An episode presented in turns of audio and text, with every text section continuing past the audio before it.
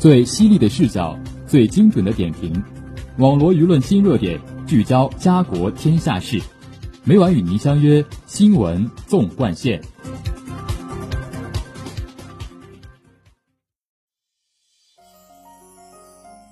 新闻每天发生，视角各有不同。欢迎收听今天的《新闻纵贯线》，同我一起聊新闻，说天下。我是今天的主播郑一鸣。今天由我为大家带来影音文学新闻。下面让我们聚焦今天的第一条资讯。诗人陆游说得好：“读书有味，身忘老。”读书是老年人最长久的陪伴。通常而言，老年人属于有闲阶层，特别是接受过一定教育的退休老人，不仅拥有大量闲暇时间，而且经济压力较小，最具备从容阅读的条件。根据第七次全国人口普查数据，我国六十岁及以上人口为二点六亿多人，占总人口的百分之十八点七。其中，六十五岁及以上人口为一点九亿多人，占百分之十三点五。预计到二零二五年，我国六十岁以上老人将达到三亿，占比为百分之二十一。六十五岁以上老年人比例也将达到百分之十三点七。而到二零二七年，我国将进入深度老龄化社会，六十五岁以上老人比例高于百分之十五，老年阅读队伍会越来越庞大。从目前看，老年阅读还面临不少困难。仅就图书出版方面而言，对于老年读者还需要更加关注。在图书馆、书店，不少老年人反映，能让自己读着舒服的书籍甚是有限。现在市面上的书封面包装都很漂亮，但想要风格更沉稳一点、字大一点的，实在不易。鲜有出版社专门针对老年人成体系的出版图书，这也使得一些老年读者感到好书难觅。关爱老年读者，不断满足他们多样化、个性化的阅读需求，其实一直是相关部门的努力方向。据悉，从2014年开始。相关部门持续开展向老年人推荐优秀出版物活动。去年十一月，全国老龄工作委员会办公室、中国老龄协会、中国出版协会发出通知，启动二零二一年向全国老年人推荐优秀出版物活动。通知要求，出版单位申报的出版物内容可涉及老年人生活的衣食住用行娱等方面，形式上应便于老年人阅读。鼓励大字号本及配有音视频的图书参与申报。组委会共收到三百六十三家出版单位申报的参评出版物一千三百八十种，为历届评选数量最多。今年一月底，评审结果向社会公示，推荐目录由以往的五十种扩容至一百种。既然如此，相关出版社在日常出版中就有必要紧跟上述通知精神。充分考虑老年人的阅读需求，尽力提供更为到位的出版服务。首先是出版形式，老年读者的需求往往比较单纯，不花哨的封面、顺眼的排版、合适的字体、大字号、大行距、大开本，才方便进入阅读。在出版内容上，应符合老年读者的实际需求。一项调查显示，老年人不止钟情于健康养生类文献。他们对时政新闻、生活娱乐、文学史地等也多有涉猎。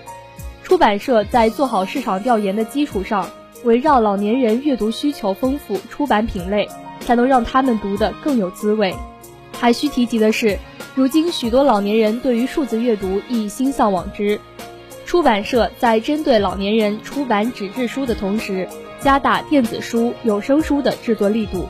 为老年人乐享数字阅读提供更多贴心服务，没准会受到老年读者欢迎。除此之外，老年人对于价格通常更为敏感，银发出版必须更为严格的控制出版成本，降低书籍价格。有条件的地方不妨通过财政补贴、税收减免等措施，为老年版书籍物美价廉给予政府扶助。法国作家斯汤达曾言。老来受尊敬是人类精神最美好的一种特权，尊老敬老体现在方方面面，关爱老年人阅读需求即为其中之一。相关出版社若能围绕老年人阅读需求做文章，不仅能体现出一种社会责任，还可能收获属于出版社自身的另一片蓝海。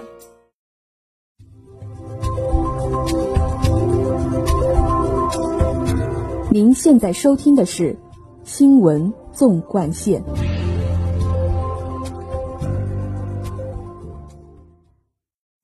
下面让我们聚焦今天的第二条资讯。日前，随着电影《长津湖之水门桥》票房突破四十亿元，由长津湖和长津湖之水门桥组成的系列电影总票房已超九十七亿元，累计观影超二亿人次，刷新了中国影史多项纪录。影片诠释了伟大的抗美援朝精神，也成为中国电影产业发展历程中具有特殊意义的里程碑。于东说。中国人民志愿军出国作战的1950年是虎年，2022年又是虎年。春节是中国人阖家团圆的节日，而我们今天的团圆是先辈浴血奋战为我们拼出来的，我们应铭记他们的付出。长津湖系列影片史诗般的再现了抗美援朝中志愿军战士在异常艰苦的环境里奋勇杀敌的故事。可歌可泣的英雄壮举，激荡着爱国主义的动人情怀。但影片的拍摄可谓高难度。总监制黄建新从事电影业已有四十多年，曾经与许多海内外人士和制片单位合作，经验非常丰富。他表示，这一系列影片的拍摄太多事项超出拍电影的常规范畴，遇到了很多挑战。但是既然要拍这个题材，大家就拼命去做，努力完成。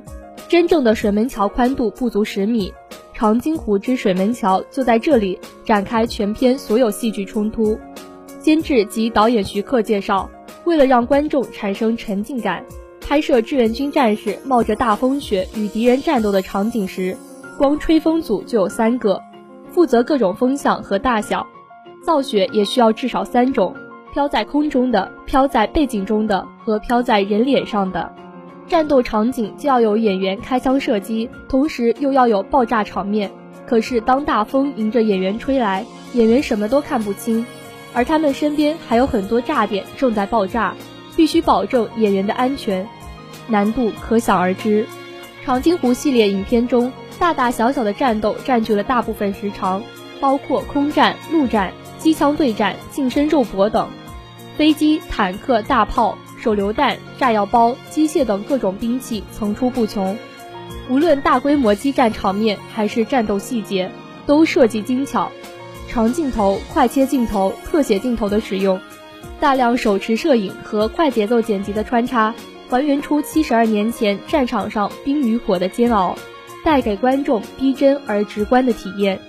据悉，没有一名演员因为炸点提前或延后爆炸而受伤。在高科技介入之下，炸点时间范围控制已经十分准确，这正代表了中国电影工业水准的提升。于东表示，长津湖系列背后是中国电影全行业甚至举国上下的合力托举。长津湖系列电影所取得的成绩，提振了整个电影行业的信心，这是中国电影市场走向成熟的标志之一。可能也会成为未来电影市场发展的一个拐点，具有里程碑意义。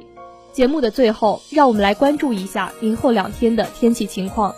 明天是三月二十六号，星期六，十度到十七度，小雨。后天是三月二十七号，星期日，七度到十三度，阴。网罗新闻热点，评述潮流事件。以上是今天新闻纵贯线的全部内容，感谢您的收听。也欢迎您继续收听本台其他时段的节目，再见。